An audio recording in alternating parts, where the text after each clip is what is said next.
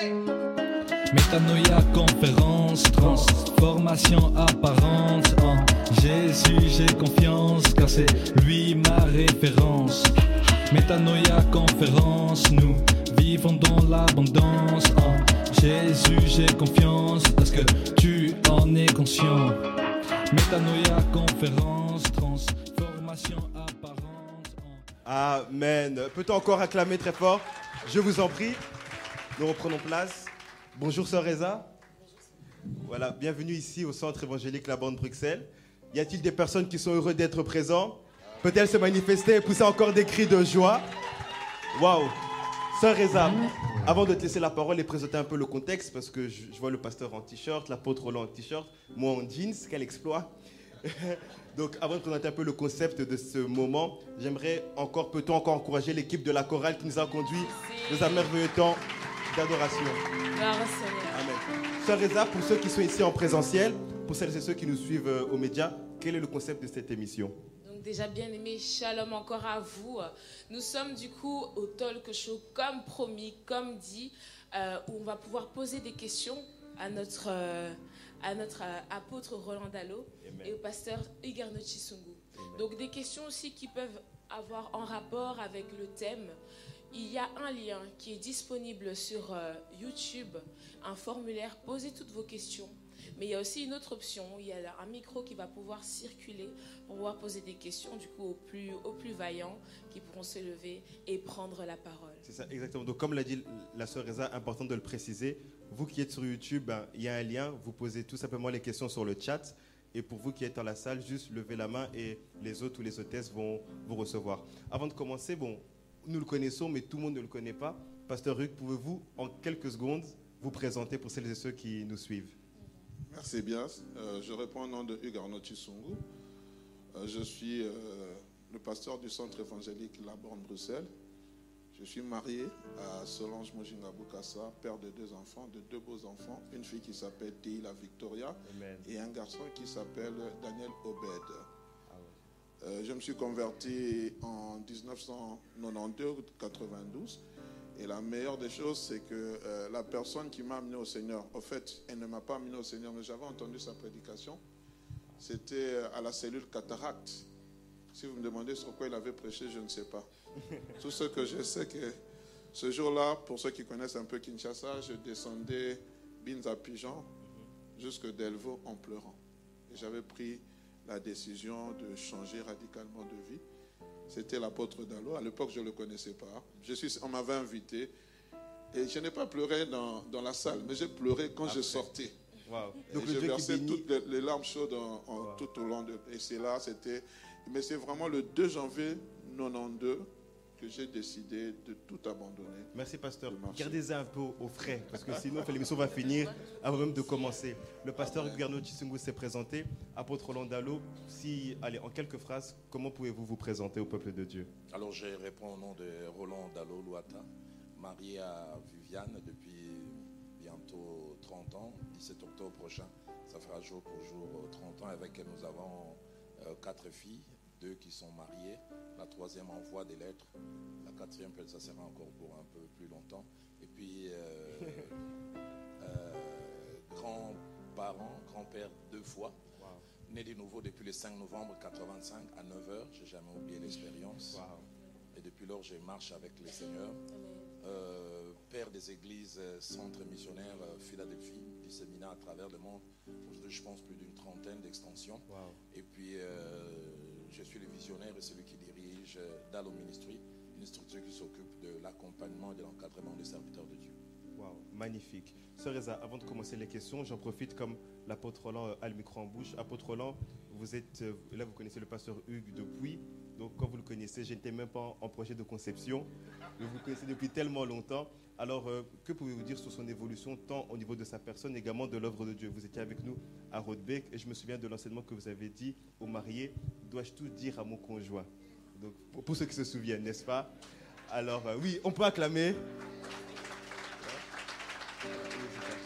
Oui, je ne suis pas marié, c'est vrai, je ne suis pas encore marié, mais on prend déjà des notes. On C'est prophétise. ça. Apôtre Roland, comme je disais, que dire de l'évolution du pasteur Hugarno Chisungu en tant qu'homme, en tant que euh, missionnaire, serviteur de Dieu et au niveau de l'œuvre de l'Église La Borne ici à Bruxelles?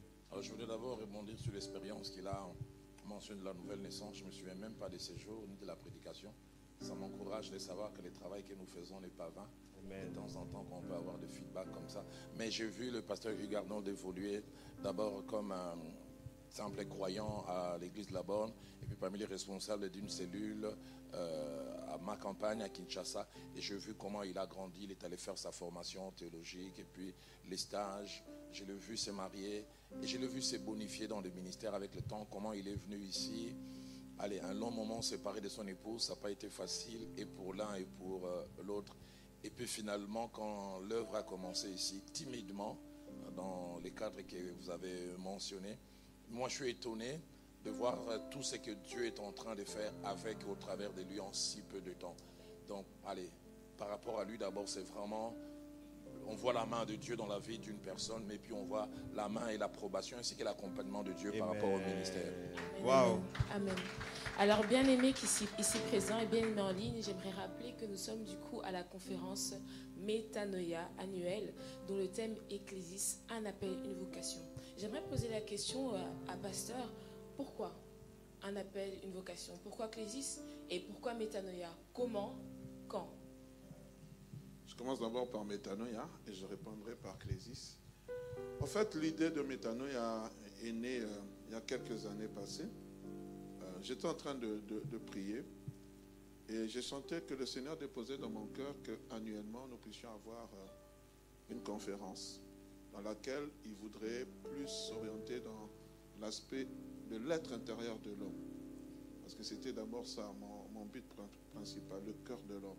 La Bible dit le cœur de l'homme est tortueux par-dessus tout. Et qui peut le connaître Et le Seigneur me, dit, me disait, je sentais ça dans mon, entendement, qu'il a un travail à faire d'abord dans la, dans, dans la profondeur des cœurs. Et la première fois que j'ai lancé euh, euh, ce concept, c'est, je pense, il y a quatre ans, c'était même avec le, pasteur Guinan. C'était timide, timidement. Il était venu, et puis une année, l'année suivante, je ne l'ai pas fait. Et puis avec le confinement, j'ai eu à, moi-même à parler sur la vision. On m'avait interviewé, je me rappelle, c'était par la sœur Nathalie, où j'avais parlé de la vision de ce que Dieu attendait de nous. Puis l'année passée, nous avions euh, eu plusieurs orateurs toujours euh, dans le confinement, mais avec cette thématique transformée par sa puissance. Euh, et dans, ce- dans cette thématique, ça m'a encore plus affermi par rapport à la pensée de Dieu. Parce que ce que Dieu désire au plus de tout, c'est nos cœurs. Nos. La Bible dit Heureux ceux qui ont le cœur pur, car ils verront Dieu. Et Dieu veut travailler nos cœurs pour faire sortir ce qu'il y a de meilleur en nous. Et cette année particulièrement, j'étais en train de réfléchir euh, par rapport à ce qu'on appelle l'appel. C'est vrai aujourd'hui, euh, comme l'a dit l'apôtre, beaucoup de gens euh, se disent appelés, d'autres ne le savent pas. C'est découvrir en fait ce que Dieu veut de nous dans ce, dans ce monde. Je crois que lorsque vous lisez la parole de Dieu, j'étais en train de lire, je pense que c'était Romains chapitre 8, le verset 11, où Dieu dit, j'ai suscité Pharaon pour un but, pour un dessein. Et j'étais en train de réfléchir, je me dis aussi, Dieu dans ce monde nous a tous destinés à quelque chose. Certes, à faire quelque chose sur ce monde. Et je suis arrivé dans ce pays il y a une dizaine d'années. Ça, c'est ma part à moi. Je trouve qu'il y a... Le Seigneur m'avait parlé, il me disait, je suis en train de préparer une armée de prophètes, d'hommes et de femmes qui n'ont pas fléchi les genoux devant Baal. Et il y a cette vision de toujours d'Ézéchiel 37 avec cette euh, vallée remplie d'ossements desséchés qui ne cesse de revenir dans mon esprit. Et quand Ézéchiel a prophétisé, la Bible dit que c'était une armée nombreuse, fort nombreuse. Et je crois que Dieu est en train d'appeler des gens qui l'ignorent. Et à travers ce, temps de clésis, euh, un appel, une vocation, c'était de susciter des dons ministères dans l'Église. Donc, même pas seulement des dons ministères, mais aussi de, de permettre aux gens de découvrir quel est leur couloir, quelle est leur destinée, où est-ce que Dieu veut les amener. Parce qu'il y a des gens qui tournent en rond, qui se disent Dieu m'a créé, mais quel est mon but ici-bas sur terre? Et c'est vraiment mon objectif principal. Et donc, ce qui s'est passé, c'est que vous avez contacté l'apôtre Roland Delo. Comment ça s'est passé? Comment est-ce que, qu'est-ce que ça vous a évoqué euh, cette, ce thème, euh, cette conférence déjà? Et euh, voilà, comment est-ce que pour vous vous l'avez appréhendé? Alors je voudrais répondre en trois temps. Dans un premier temps, j'ai été à la fois agréablement surpris, mais aussi honoré. Et j'ai essayé de le dire déjà dès le premier jour en introduisant cette convention. Les serviteurs de Dieu euh, à Bruxelles, en Belgique, en Europe, c'est pas ce qui manque. Et que Dieu ait conduit son serviteur, pasteur Hugues Arnaud et son épouse, à porter l'air dévolu sur moi. Je trouvais vraiment ça à la fois un honneur, mais une très très grande responsabilité. Mais deuxièmement, dès l'instant où il m'a parlé, j'ai prié. Au-delà de mon agenda que j'ai essayé de consulter, j'ai senti vraiment la conviction de la part de Dieu que je pouvais, par sa grâce, essayer d'être utile. Et puis les trois, les thèmes m'ont intéressé parce qu'en l'étudiant, moi-même, j'ai été très, très enrichi. Parce que comme il a dit, et je voudrais rebondir sur cela, c'est que Dieu nous a jamais envoyés sur terre comme touristes. Il a envoyé chacun de nous avec une mission. Mais combien entrent dans la vie par la naissance et sortent par la mort, et des fois avec un enterrement en première classe, sans découvrir la raison pour laquelle Dieu les a envoyés sur terre. Donc ils, entrent et ils sortent comme des touristes. Et au travers de cette thématique, ça, ça, nous a permis de montrer aux gens qu'il est possible de découvrir la raison d'être, le but pour lequel Dieu nous a envoyés sur terre. C'est pourquoi Clésis, un appel et une, vocation, pour moi, c'est un thème vraiment, je pense, actuel et d'actualité. Amen, Waouh, quelle belle transition. Rentrons un peu dans le vif du sujet. Je vois les gens s'impatienter. Euh, apôtre Roland, en quelques mots, qu'est-ce qu'un appel? Donc là, essayons un peu de synthétiser, synthétiser pardon, la conférence. Qu'est-ce qu'un appel et de manière particulière, comment avez-vous découvert le vôtre?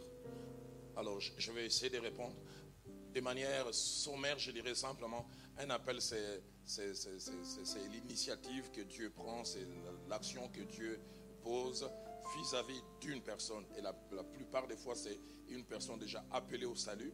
Et cette action et cette initiative que Dieu pose, c'est pour amener cette personne à découvrir ce que Dieu attend de la personne. Et par rapport à cette initiative et cette action qui vient de Dieu, ça peut venir de plusieurs manières. Hein. Dieu peut parler par un songe, Dieu peut parler par une vision, Dieu peut parler par prophétie, de manière audible. Mais des fois aussi, Dieu peut simplement déposer un fardeau dans le cœur. Comme la Bible dit, tout ce qui s'est confié à l'Éternel trouve dans leur cœur des chemins tout tracés. Et là, j'ouvre une parenthèse importante pour dire, par rapport à la connaissance de notre appel, nous ne devons jamais être esclaves de la méthode que Dieu a utilisée pour révéler son appel à quelqu'un d'autre. S'il a parlé à telle personne par prophétie ou de manière audible, je ne dois pas moi aussi m'attendre forcément que ça puisse être de la même manière. Une étude de la parole de Dieu montre que Dieu s'est révélé à plusieurs personnes et de différentes manières. Mais je veux aussi dire une chose importante. En étudiant la parole de Dieu, c'est vrai, durant la convention, quand nous parlons de l'appel, on a essayé d'insister sur le côté ministériel. Mais en étudiant la parole de Dieu, l'appel ne se focalise pas à l'œuvre de Dieu. L'appel, c'est quelque chose de général. On peut être appelé à servir Dieu, mais aussi être appelé à être médecin, on peut être appelé à être homme d'affaires, à faire la politique. Donc même dans ces domaines, c'est une vocation. Et chaque fois que Dieu appelle quelqu'un, Dieu équipe la personne pour accomplir cet appel. Moi, personnellement, j'ai accepté Christ comme Seigneur et Sauveur en novembre 85. Mais la première fois où j'ai eu conscience de mon appel, c'est en 89. Ça s'est passé en deux temps. Dans un premier temps, moi-même, j'étais dans un programme de prière. Je commençais à sentir quelque chose de particulier, un fardeau. Et puis un beau jour, j'ai pris trois jours de jeûne et prière. Au deuxième jour, j'ai eu un songe. Et dans ces songes, je voyais, on me remettait une grosse Bible. Allez, ce sont des choses qui ne peuvent se passer que dans les songes. Et avec ma grosse Bible, j'allais d'un continent à l'autre. Et je, pouvais d'un pas passer de l'Afrique à l'Asie. Et, et j'ai entendu quelqu'un dire, c'est à cela que je t'appelle je t'enverrai au travers le monde pour annoncer ma parole. Et déjà, dès le départ, ces quatre axes m'ont été donnés. Un, pour appeler les gens au salut. Deux, pour s'occuper des familles. Trois, pour susciter l'espérance dans les cœurs euh, des gens. Et puis, quatrièmement, pour susciter des leaders et les préparer à assumer la relève. Donc ça, c'est vraiment des choses que j'ai reçues. Alors, c'était un samedi que j'ai reçu la chose. Et puis, j'arrive mardi dans un petit groupe Pasteur Hugues peut s'en souvenir. On avait un leader qui est maintenant au Canada, l'apôtre Gabriel Veilly. Et on était une bonne allez, trentaine, vingtaine qui priaient tout autour de lui. Et il a commencé la réunion cet après-midi-là vers 16h, 16h30. Et puis, il a dit à quelqu'un que Dieu est en train d'appeler au ministère, au milieu de vous ici, qui est en train de se battre parce que il tient à ses intérêts, il tient au calcul de sa vie. Et là, j'ouvre encore une parenthèse que je fermerai rapidement pour dire, j'étais un peu sous pression de mon père. Mon père, c'est quelqu'un qui n'est pas allé très loin dans les études. Il a dû arrêter ses études euh, au niveau des quatrièmes après l'école primaire. Donc, il n'a même jamais eu un, un, un bac. Et plus tard, il me mettait sous pression parce qu'il voulait faire de moi sa version améliorée et corrigée. Belle ambition de la part des parents, ça dit tout ce que lui n'est pas devenu, il voulait que je le devienne euh, à, sa place et il me poussait dans les études. Et là, j'étais en train de vouloir finir mes, études euh, en droit et j'avais ça en tête. Je, je, ferais ça et puis je ferais une maîtrise. Mais cette pensée a commencé à se déposer dans mon cœur. Alors l'apôtre Gabriel veut il y a quelqu'un qui est en train de se battre avec euh, l'appel ici parce qu'il voit toutes les ambitions attachées à la famille. Il dit, j'aimerais que cette personne vienne me voir à la fin parce que Dieu m'a dit de l'orienter. Alors j'oublie jamais j'avais toujours un principe de temps en temps, c'est un principe que je commençais à mettre de côté. En général, on dit pourquoi faire, euh, pourquoi faire compliqué quand on peut faire simple? Mais moi, ma devise était pourquoi faire simple quand on peut faire compliqué? J'ai dit alors pour compliquer les choses, je n'irai pas. Je sais que c'est moi, mais je n'irai pas pour vérifier que c'est vraiment, c'est vraiment mon je pense 20, 25. Les vendredis, j'arrive à l'église là-bas, il m'appelle, il dit j'ai reçu 15 personnes qui sont venues me voir mais qui ne sont pas concernés. Mais le plus étonnant, celui qui est concerné n'est pas venu. J'ai dit, mais il faut l'encourager à venir. Il me dit, c'est toi. Et puis il me dit, tu, en plus, tu le sais.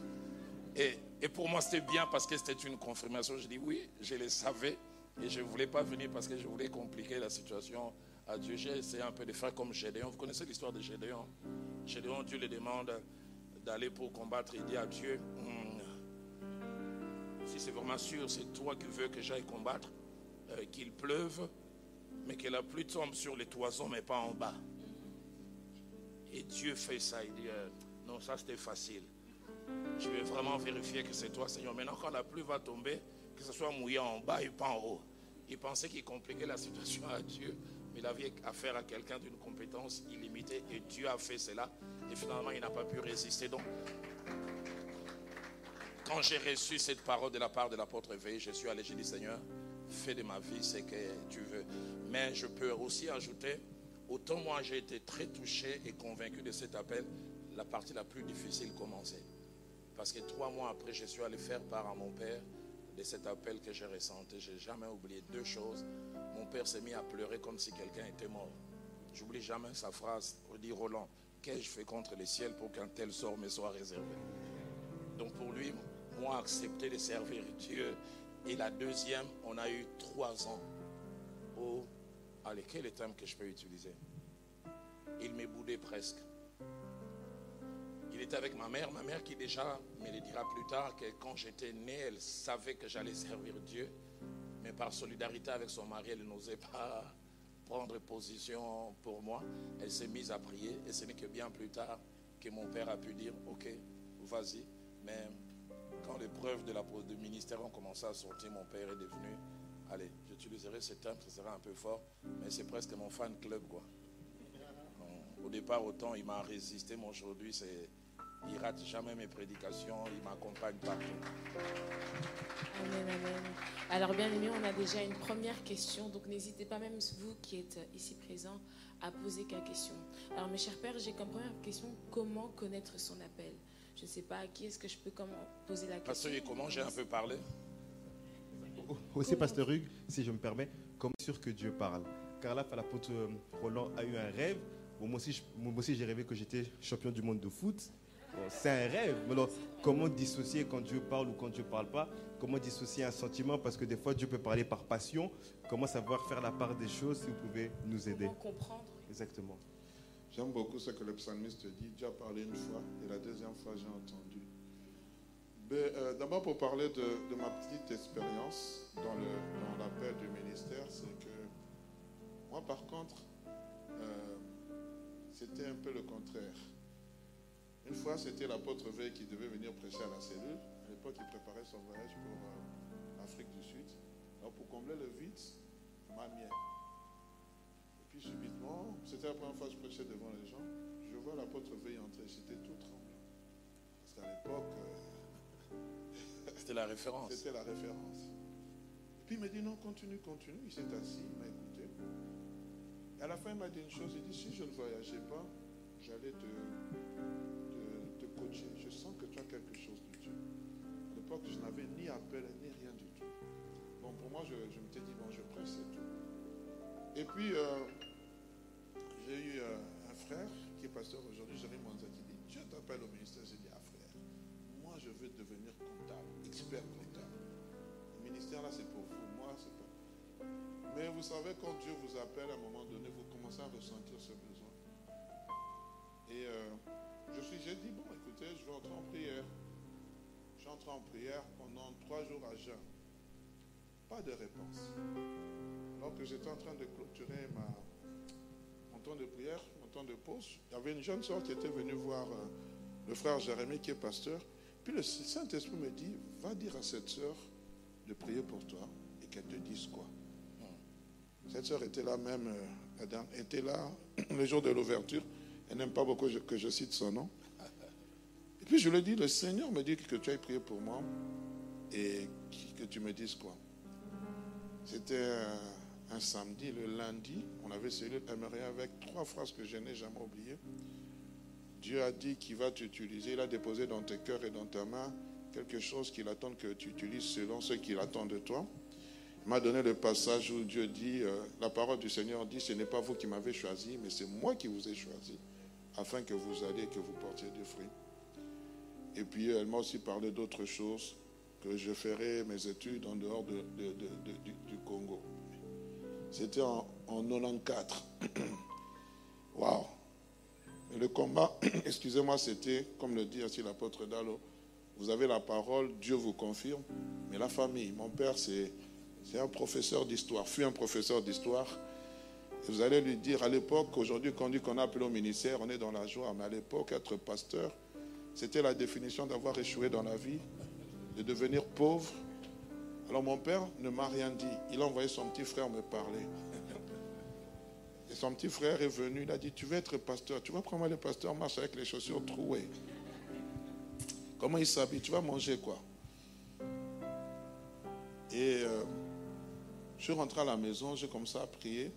À un moment, mon cœur chavirait parce qu'il fallait que j'arrête les études et tout. Et je vais, je, voulais reprendre, j'ai commencé à reprendre les études que je faisais, mais je n'avais pas de paix. Et à un moment donné, je suis rentré à la maison et j'ai jamais oublié. J'étais seul à la maison, j'ai entendu une voix audible me parler en me disant ceci Hugues, ne faiblis pas, ne faiblis pas. La seule chose que j'ai dite à Dieu, prends-moi en charge. Je peux vous assurer que depuis que j'ai dit cette phrase jusqu'à aujourd'hui, Dieu me prend toujours en charge. Waouh.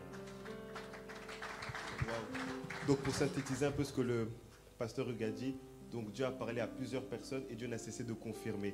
C'est important. Donc là, il a fait trois jours de jeûne comme l'apôtre Roland. Dieu n'a rien dit. Donc c'est-à-dire que, comme a dit l'apôtre Roland, Dieu utilise différentes méthodes par rapport aux personnes et Dieu a cessé de confirmer, confirmer et il est celui qui a rentabilisé cela car il ne manque de rien.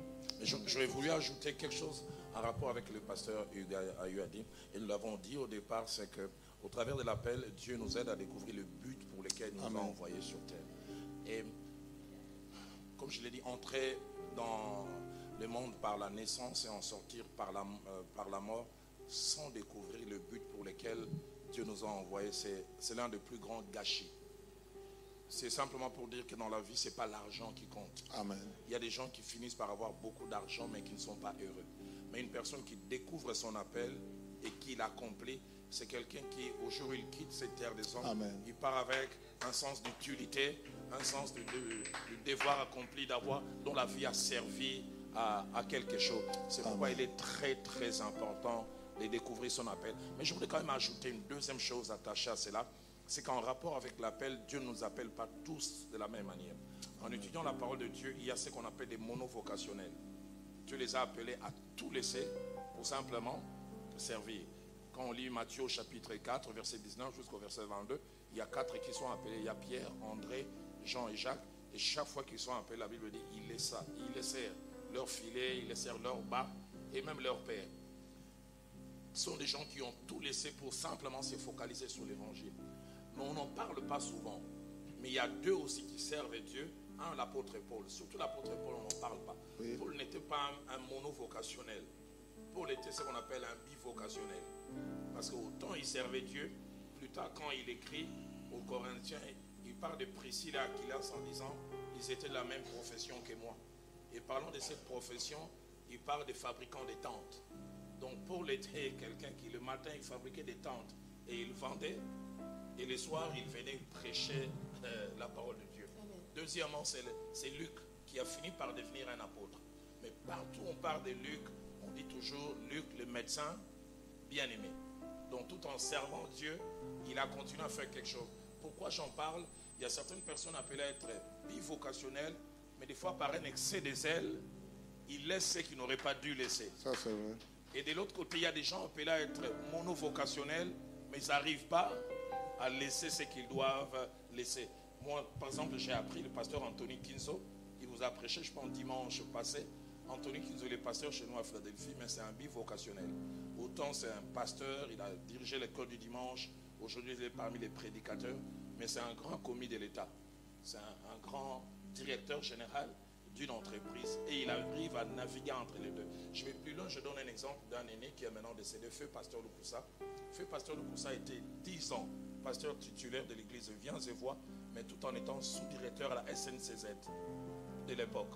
C'est seulement la 11e année qu'il dira Dieu m'a dit maintenant, je peux lâcher. Donc très important, même si c'est l'appel découvrir, est-ce que Dieu m'appelle à temps plein que je laisse tout, que je vive seulement de l'évangile, ou Dieu m'appelle à être un bivocationnel naviguant entre les deux. Je pensais ajouter cela. Alors justement, papa, nous avons en ligne une personne qui nous a posé justement une question. Est-ce possible que Dieu nous demande de laisser notre service à l'Église, dans le ministère à l'Église, pour euh, totalement se consacrer à, à une destinée dans le séculier? Que Dieu nous demande de laisser, moi je ne comprends pas la question. On- C'est-à-dire on sert déjà à l'Église. Alors là, j'ai l'impression que c'est l'inverse de l'appel, apparemment. C'est-à-dire vous, vous servez déjà à l'Église et Dieu vous demande de laisser ce que vous êtes en train de faire pour faire les séculiers. Bon, je ne vais pas limiter Dieu, mais je n'ai pas un exemple biblique de ça. J'ai plutôt des exemples de l'inverse. Où Dieu nous demande de laisser les séculiers Amen. et les servir. Peut-être ça peut arriver. Notre Dieu a une compétence illimitée. Je ne peux pas les limiter par rapport à cela. Parfait. Mais j'aimerais tout juste te dire par rapport à ce que l'apôtre a dit, à l'appel euh, euh, monovocationnel et bivocationnel.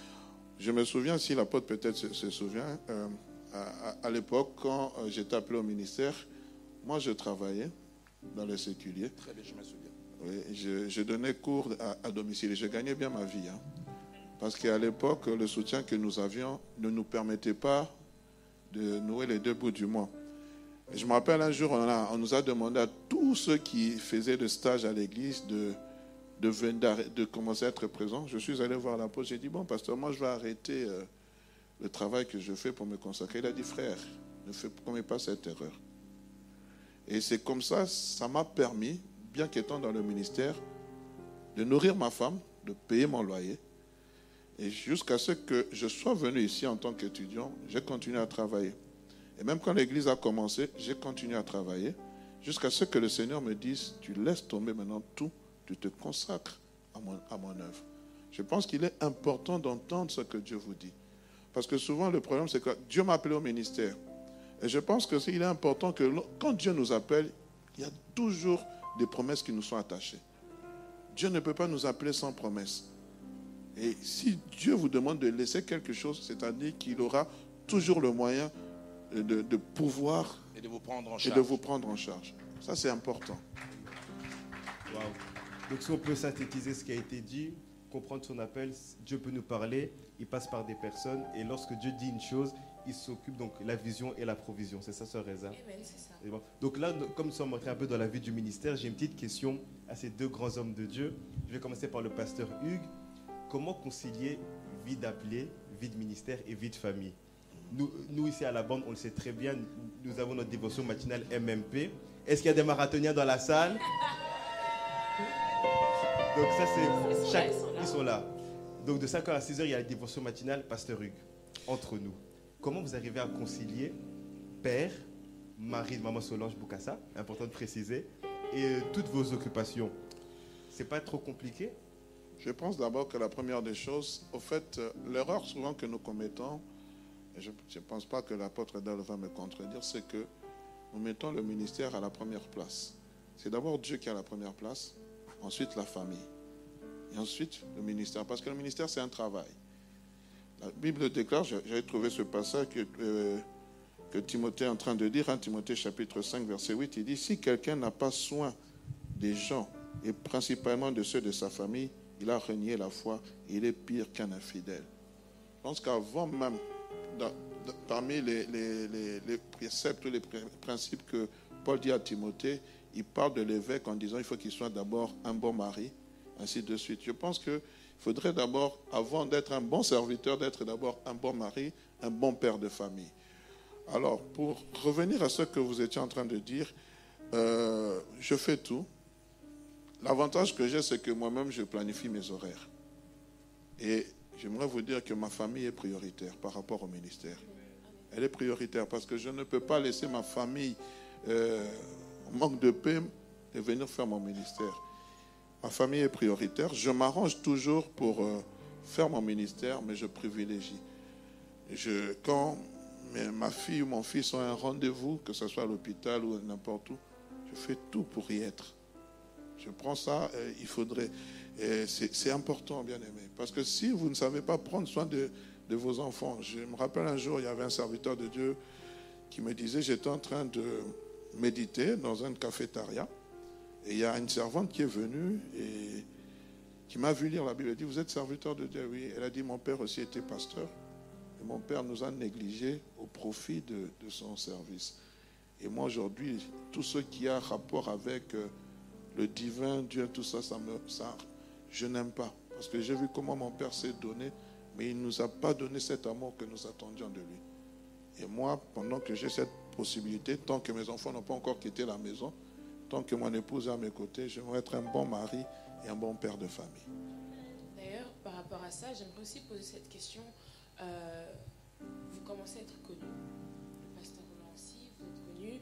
On est exposé. Comment vous faites pour pouvoir préserver aussi cette intimité de la famille, protéger aussi les enfants du regard extérieur, du regard, du regard médiatique? Une chose essentielle, Sœur Reza, également, comment font ces serviteurs de Dieu pour gérer la pression? Exactement. Je prends un exemple très simple. Bon, moi, je l'ai ici, il faut faire la chair à l'église.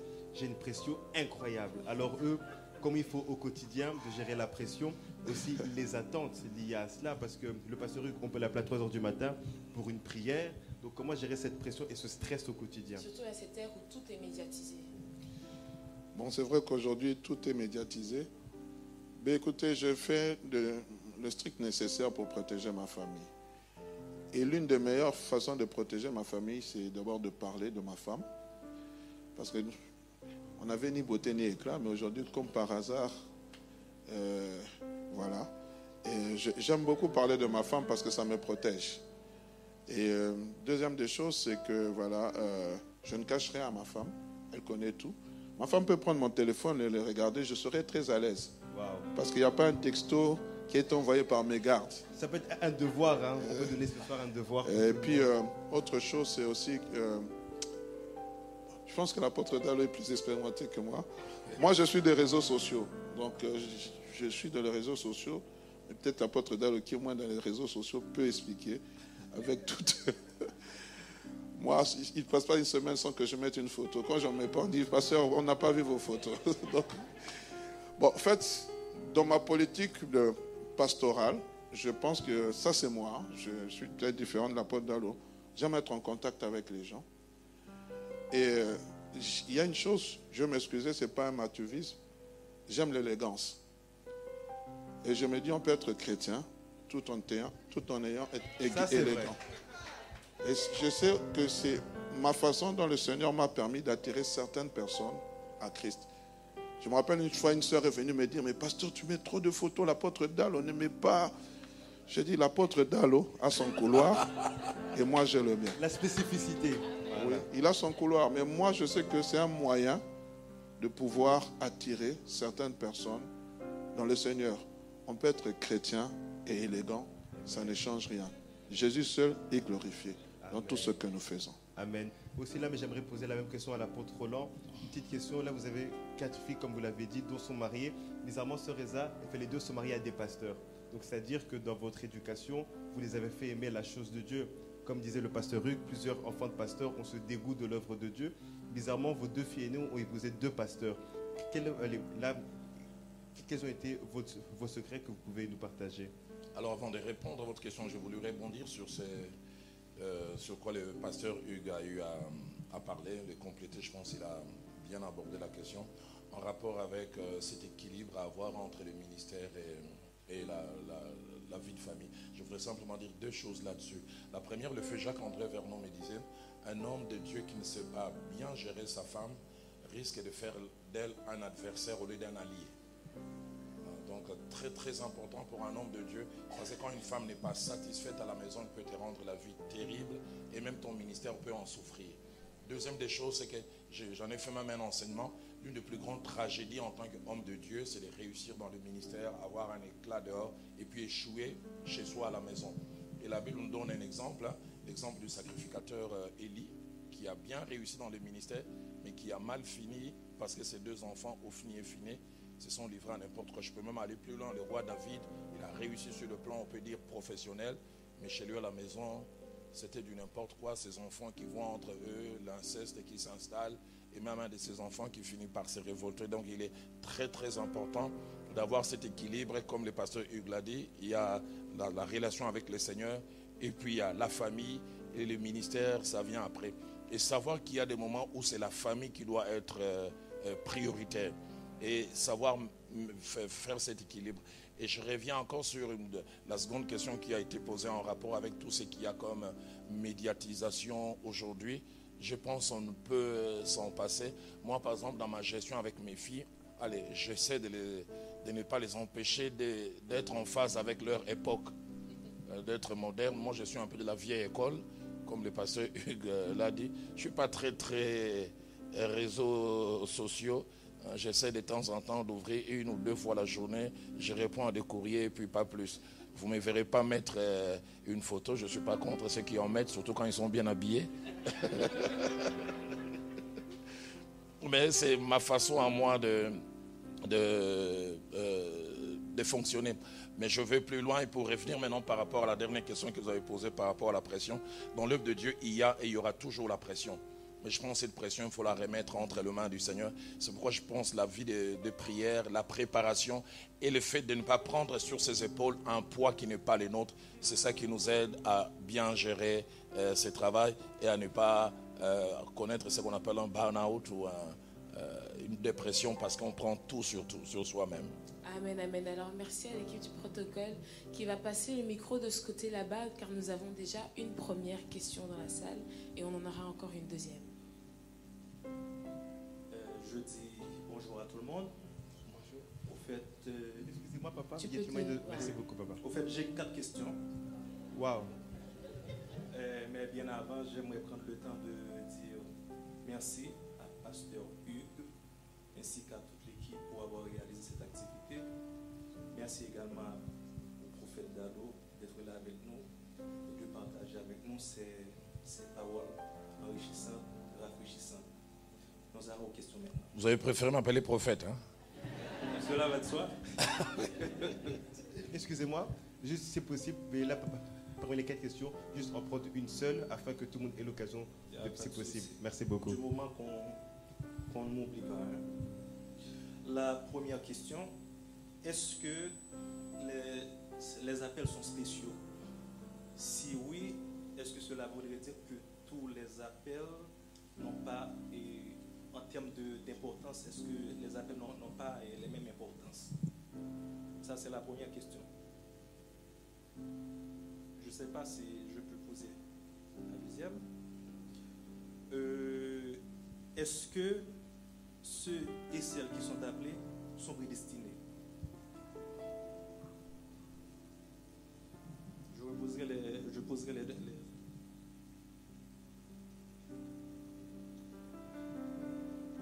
pas qui pourra répondre à la question en premier. Euh, Pardon, moi je prends la première question, le pasteur Hugh prendra la, la seconde. Il a essayé de poser la question si est-ce que les appels sont spéciaux? Euh, L'appel est une réalité générale, pour ne pas dire générique, mais on n'est pas tous appelés à la même chose. Le pasteur Hugues l'a dit en introduction, et je pense que c'est Ephésiens qui en, qui en parle, il dit, étant monté, il a fait des dons aux hommes, il a fait des uns, un, les apôtres, deux, les prophètes, les docteurs, les évangélistes et les pasteurs. Donc tous sont appelés, mais à faire différentes choses. Et là même, les temps nous ont manqué d'en parler euh, tout au long de, ces assises. Je pense, Dieu voulant, dimanche, je vais rebondir sur cela. Il y a certains autres appels qui ne sont pas euh, mentionnés là, mais par exemple la libéralité, c'est un appel. Euh, Et j'en parlerai peut-être dimanche quand je, je, partagerai ce que Dieu euh, m'a mis à cœur. Mon pasteur le fait Jacques André vers nous disant, par rapport à l'appel, nous ne donnons pas tous la même chose. Et il utilisait les trois T en français. Il dit quand nous répondons à l'appel, certains donnent leur temps, d'autres donnent leur talent et d'autres leur donnent leur trésor. Donc nous tous nous donnons quelque chose à Dieu, mais nous ne donnons pas euh, les mêmes choses. Donc tous nous servons, mais nous servons dans différents couloirs. Est-ce qu'il y a certains appels qui sont plus importants que d'autres Là, j'ai dit c'est aux yeux des hommes. Mais aux yeux de Dieu, il n'y a aucun appel qui soit plus important que l'autre. Et même Dieu ne nous jugera pas par rapport à la visibilité, à la, à la publicité attachée à notre appel, à son exercice. Dieu nous jugera plutôt par rapport à la fidélité dont nous avons fait montre par rapport à ce qu'il nous a demandé de faire. Amen. La deuxième question, c'était laquelle? Sur la prédestination. Est-ce que ceux qui sont appelés sont prédestinés, c'est ça? Ceux qui sont appelés sont prédestinés à. Est-ce que vous pouvez leur donner le micro, s'il vous plaît? Parce que je n'ai pas noté. Oui. Est-ce que euh, ceux et celles qui sont appelés sont prédestinés? C'est-à-dire à quoi? Prédestinés à, à- au fait euh, par rapport à l'appel Bon, euh, en me référant à, à- à l'appel euh, dont l'apôtre avait parlé déjà de, de Jérémie, il, il parle à, à- Jérémie, dit, dès que tu, dès, avant que tu ne fus conçu dans le sein maternel, je t'avais dit, je te connaissais et je t'avais déjà, euh, euh, on peut utiliser ce terme prédestiné, Ouais, à- établi prophète. établi, établi prophète. Bon, moi j'aimerais, peut-être l'apôtre euh, Roland va, va, me, va me compléter. J'aimerais dire, il y a deux choses. La première des choses, c'est que voilà, Dieu peut vous avoir choisi dès le sein maternel. Il est souverain. Mais je pense que dans toute chose aussi, il y a aussi la, la- la part de l'homme. L'homme aussi a son, son- son choix à faire. Quand je, je vois, par exemple, moi, quand Dieu m'avait appelé au ministère, à un moment donné, j'étais en train de résister. Dieu peut vous avoir choisi dès le sein maternel. L'apôtre Paul, a- euh, plutôt l'apôtre Dalo a parlé de son cas. Sa mère dit, dès qu'il était né, il, elle savait qu'il servirait le Seigneur. Donc elle connaissait déjà sa prédestination, que bah, mon fils sera un serviteur de Dieu. Mais le quand, le où et le comment, peut-être elle l'ignorait, mais elle le sentait dans son cœur. Et il y a des personnes à qui Dieu, déjà, dès le sein maternel, Dieu a déjà déposé le fardeau euh, qui serviront l'éternel. Mais il y a d'autres, je pense aussi, euh, ça peut venir après, pas nécessairement. Après, lors de la conversion, de toute façon, on appelle les, convertis, lors de la conversion, ils sentent son appel, ils sentent que Dieu l'a appelé à le servir. Moi, par exemple, euh, mon appel, je l'ai ressenti, et je pense que même quand je suis allé voir l'apôtre Dalo, moi, je l'ai ressenti deux ans après ma conversion. Et les gens disaient, c'est trop tôt. Je dis, mais moi, je ne sais pas vous expliquer. Je sens que c'est maintenant. Je dis, tu n'as même pas cinq ans, même pas dix ans, Dieu t'appelle maintenant. Et plus tard, même ma mère me dira aussi la même chose. Elle me disait, moi, je sentais que toi, tu étais quelqu'un de mis à part. C'est vrai, même j'ai même un ami, quand il me voit devenir pasteur, il dit, mais toi, déjà, même quand on était à l'école, bon, à l'époque, on nous appelait des Yuma. Toi, tu étais Yuma, mais tu n'étais pas Yuma. Bon, euh, ça veut dire quelqu'un un peu. Il dit, mais je sentais que tu étais différent de nous. Tu faisais les choses par force, mais on sentait que déjà que tu... Il y avait quelque chose qui te mettait à l'écart. Et je pense que pour moi, euh, on peut être prédestiné tout comme ou pas aussi. Ça, c'est ma part de, de- de réflexion. Je, je peux compléter. Je voudrais aller dans trois directions. La première, mon pasteur, le fait Jacques-André Vernon, nous enseignant sur euh, la notion de la prédestination, a essayé de faire un bel équilibre sur lequel j'aime toujours revenir. Il disait que la prédestination attachée à Dieu, c'est pas forcément que Dieu prévoit des choses d'avance. Sinon, on irait dans la direction où certains disent, je bois parce que Dieu a voulu que je boive. Je, je ne serai pas sauvé parce que dès le départ, Dieu a voulu que je ne sois pas sauvé. Enseignant sur cela, le pasteur Vernon a dit, la prédestination est liée à la préscience de Dieu. C'est-à-dire Dieu, avant que les choses n'arrivent, il les connaît déjà, et c'est parce qu'il les connaît qu'il en parle. Et c'est pour cela qu'on a l'impression que c'est prévu avant. Donc c'est pas que quelque chose est prévu, qu'écoute, qu'écoute, toi, tu seras telle chose. Deuxième des choses, le pasteur Hugues aussi en a parlé, au-delà des choses que Dieu a vues d'avance, nous avons notre libre arbitre pour dire oui ou pour dire non. Bel exemple dans la parole de Dieu, euh, le roi Saül a fauté, il a mal agi, et Samuel vient lui dire, l'Éternel aurait affermi pour toujours ta royauté. Voilà ce qui était prévu. Si je peux dire, prédestiné. Mais il dit, parce que tu as fait ceci, ça sera donné à quelqu'un d'autre. Donc il y a des choses que Dieu a vues, a planifiées, mais qui finalement ne se sont pas accomplies, parce que dans les libres arbitres, celui qui aurait dû agir d'une certaine manière n'agit pas euh, très bien. Et troisième et dernière chose, il y a plusieurs personnes, par exemple même Moïse, au départ quand Dieu a voulu l'appeler, il a dit envoie qui tu voudras. On voit aussi Jonas, Dieu l'appelle, aller à Ninive, il va ailleurs. Donc, euh, il y a des choses que Dieu connaît d'avance, mais ces choses ne s'imposent pas parce que vous et moi, nous avons un rôle euh, à jouer. Amen, amen. Alors Samuel, avant de passer à une prochaine personne ici sur la salle, il y a déjà beaucoup de questions qui sont faites sur Internet. Alors nous sommes submergés. Ouais. Je pense, apôtre Roland, j'aimerais prendre la place du pasteur pendant 30 secondes. Il faudrait peut-être revenir hein, pour euh, Oui. une nouvelle émission. Est-ce que nous sommes d'accord? Oui, oui, oui. Oui, voilà, voilà. Il y a des gens qui sont d'accord. Je Voilà. redonne la place au Merci. pasteur. Alors, on a encore une autre personne sur Internet qui demande comment faire lorsqu'on ne reconnaît pas notre appel. Exactement.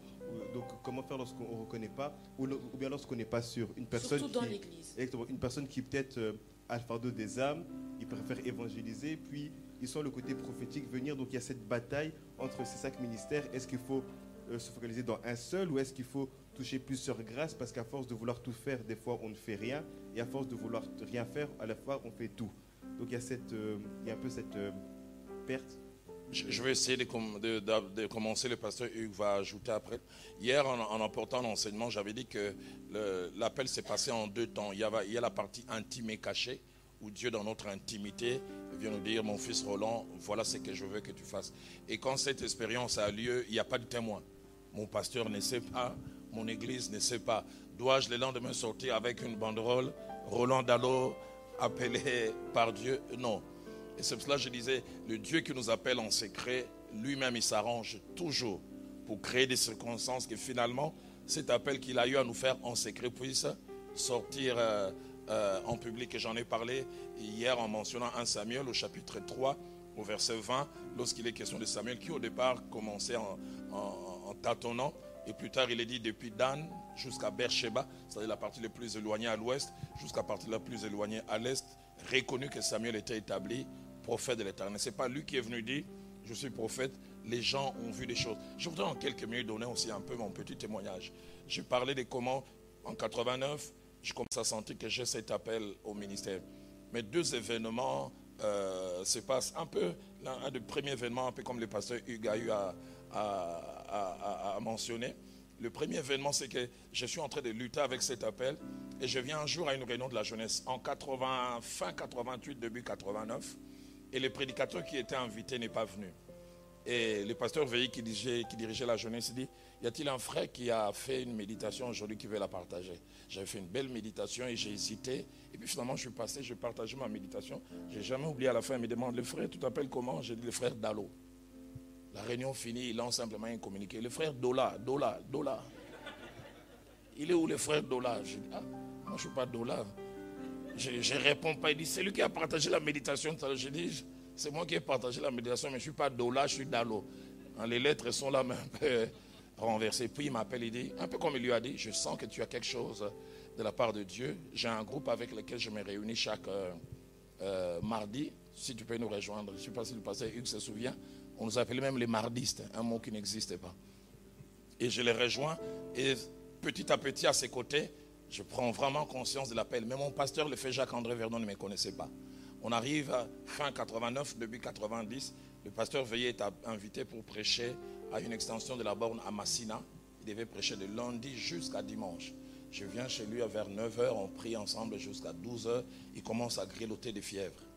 Et puis il me dit, je sens que je ne pourrais pas aller. Et puis il prend une feuille, il commence à, à écrire une lettre avant de mettre dans l'enveloppe. Il me demande de lire. Quand je finis de lire, j'ai dit non, non, non, non. Il disait simplement, c'est journée, mais pour moi, comme Timothée était pour Paul, vous m'avez invité pour ce séminaire, mais je ne sais pas prêcher. Si vous croyez que je suis sérieux, acceptez qu'il prêche à ma place. Avant ce jour, le plus grand auditoire devant lequel j'avais prêché, c'était 20 personnes. Et là, il m'est lancé devant un auditoire de 1200 personnes. Et il a prié pour moi. Je suis arrivé, je prêchais lundi, je prêchais mardi jusqu'à dimanche. Les gens étaient très, très édifiés. Et je suis retourné mercredi à la borne, assis dans la masse calmement. Le pasteur Vernon monte pour faire l'étude biblique. Et puis il dit, il y a dans cette salle ici des David qui tuent des lions et des ours dans la forêt qui se cachent. Il dit, on m'a parlé d'un frère. Il a répété encore la même chose que le pasteur. Il est frère Dola. Dola, Dola, il est où? Il est où? On m'a dit qu'il est là. J'ai dit, j'arrive. Il dit, c'est lui qui a prêché à Massine. J'ai levé la main. Il me dit, mais on m'a dit que tu as des choses. C'est mercredi. J'aimerais que tu viennes enseigner à l'étude biblique de la bonne. Je n'ai jamais oublié son terme. J'aimerais voir ce qu'il y a dans ton ventre. Et je suis venu ce mercredi-là, j'ai prêché et il m'a accroché à lui. Trois ans après, je suis devenu son pasteur assistant. Simplement pour dire quand Dieu nous appelle, lui-même, il, il- il fomente tous les scénarios Quel nécessaires. parcours On peut le Finalement. C'est pour ça que je, je- je- je suis souvent étonné quand les gens disent on me freine. On ne me reconnaît pas. Si on ne te reconnaît pas, va vers celui qui t'a appelé. Lui-même, il va finir par te faire amen. reconnaître. Amen, amen. On va augmenter un peu la vitesse. On va prendre une prochaine question. Je vois le frère Rémi, qui était du coup la deuxième personne qui avait levé la main. Il y en a plusieurs, hein, sur Reza. Merci. Merci pour la parole merci pour euh, cette opportunité. Alors pour une petite anecdote, la première fois que je découvre votre livre, c'est quand j'entre dans le bureau de mon père spirituel, le pasteur Marcel Boumoko. Il me dit, ah tiens, le pasteur Roland a parlé de moi. Et j'ai lu, vous avez livré. C'est le même mot jusqu'à ce jour. Alors ma question... C'est la- quelqu'un qui compte énormément dans mon parcours. Merci beaucoup pour lui. Alors, ma question, je la garde depuis longtemps pour vous. Comment se passait la transition entre de, la pastorale vers devenir apôtre Parce que vous aviez des églises déjà, vous étiez pasteur à la Philadelphie, mais vous avez décidé de, le céder. Est-ce que c'est parce qu'il y avait de personnes formées en qui vous avez confiance? Mais comment ça s'est passé? Comment se passait ces vécus Parce que c'est toujours une question qui me taraudait l'esprit. Comment a-t-il fait? Alors c'est un peu ça. Merci. Alors, je peux essayer de répondre dans trois directions. La première, j'en ai parlé aussi un peu hier. On est le 20 mars hein, euh, 97, 97 à Nairobi. Je prends un moment de prière avec euh, quelques amis. Et là, Dieu déjà me donne comme une feuille de route. Il me dit, Roland, dans le dernier virage de ta vie ministérielle, je dé- détacherai des brebis. Et il me l'a dit en anglais, je ferai de toi shepherd of shepherds. Je ferai de toi un berger. Les bergers, on est en 97. Et pour moi, c'est. Allez, je, je savais que c'est lointain. Je ne savais pas quand ça allait abstrait, quand ça allait arriver. Philadelphie commence en février 2008. On progresse très bien. On est dans le processus même pour euh, bâtir les temples là où il y a aujourd'hui le pasteur euh, Atom Sumbuma. Je participe à plusieurs réunions où euh, on est en train d'ériger ce bâtiment. J'ai choisi ici sera mon bureau. Ici le bureau de maman Viviane. Je me retrouve en 2014. J'arrive ici en Belgique, en, à Anvers pour une réunion. Et je donne une parole euh, prophétique à une euh, chanteuse euh, du gospel qui est nigériane. Et je me souviens même, elle tombe, l'esprit la saisit. Et puis quand elle se lève, elle demande Can I have the mic, please? Est-ce que je peux avoir le micro? Moi, je regarde, je dis C'est nigérian, vraiment, le courage. Toi, on prophétise sur toi et tu veux encore parler? Et puis, j'ai jamais oublié, elle prend son micro et dit J'ai une parole prophétique pour celui qui vient de prophétiser sur, moi. Et puis, elle prend le micro et dit deux choses. Elle dit euh, Dieu est fâché contre ton église parce que Dieu t'a appelé non pas à t'attacher à une église locale, mais Dieu t'a appelé pour le corps de Christ. Et ton église locale a tendance à vouloir euh, te privatiser. Si tu privatises, toi-même tu vas sécher et elle-même elle connaîtra les problèmes. Depuis les deux, elle me regarde et dit Dieu t'a dit il y a quelques années quelque chose dans un pays d'Afrique ce temps va arriver où tu vas laisser l'église. Et j'ai aimé comment Dieu m'a rappelé par quelqu'un à qui je ne pensais pas.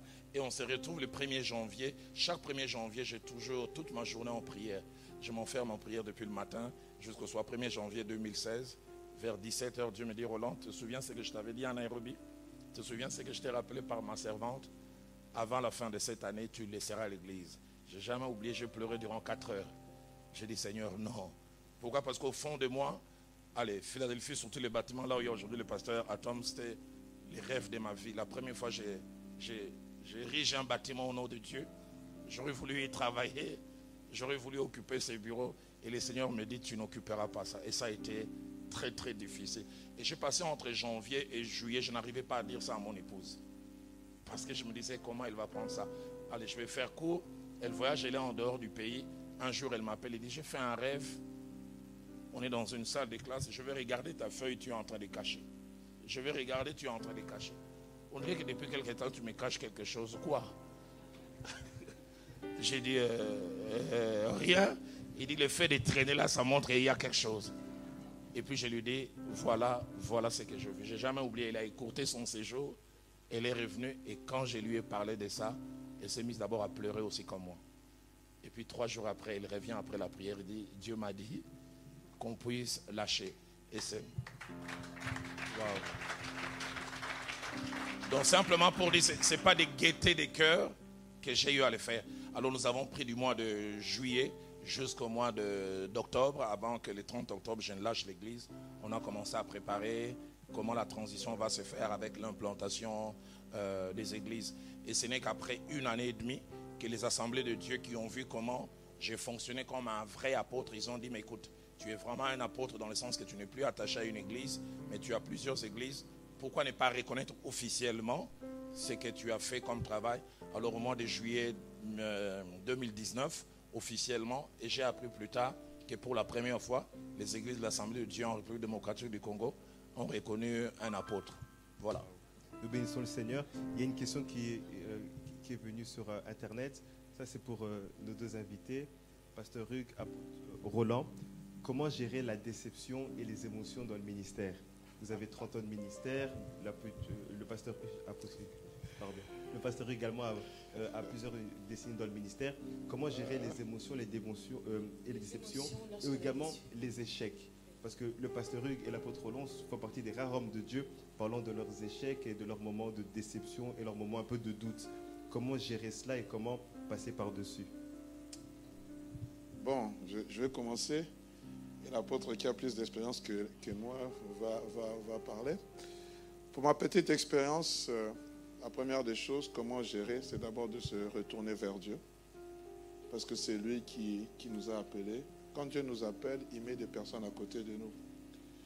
Euh, moi, par ma petite expérience, j'ai appris une chose, c'est d'abord me confier à l'Éternel. Puis la deuxième des choses, j'ai une personne vers laquelle je me tourne avec elle je peux pleurer et lui dire tout. Et elle peut me conseiller. Parce que je pense qu'il est important d'abord, en tant que serviteur de Dieu, d'avoir une personne, un aîné, qui puisse vous conseiller dans le ministère. Et moi, mon aîné est devant moi. Euh, combien de fois je n'ai pas pleuré? Je me souviens même la dernière fois, j'ai. comme il n'est pas. J'ai appelé son épouse, parce que je sais qu'il euh, n'est pas très friand des téléphones. Très, très téléphone. Oui. Et j'ai pleuré. J'ai dit, explique-moi comment tu fais. Comment tu supportes les pressions que, que tu as. Et la meilleure façon, c'est quand vous avez quelqu'un qui vous écoute, c'est qui vous conseille. Je vous dis, ça pèse votre cœur. Ça pèse votre cœur et c'est une personne qui a du temps pour vous et qui, devant lequel vous ne vous, vous cachez pas. Aujourd'hui, le mal, c'est que nous sommes sous pression, mais nous ne le montrons pas. Et c'est pour ça fois vous allez voir des serviteurs de Dieu qui font le burn-out. Parce qu'ils veulent garder toujours ce standard qu'il est fort. Nous sommes des êtres humains ayant des faiblesses, ayant aussi des forces. Si je ne peux pas pleurer devant les gens, je pleure en cachette, mais je dois avoir une personne vers qui je peux me tourner. Dieu. Et ensuite, je suis mon épouse. Mon épouse, son épaule est toujours là pour moi. Et quand j'ai fini de pleurer, elle est là pour me fortifier.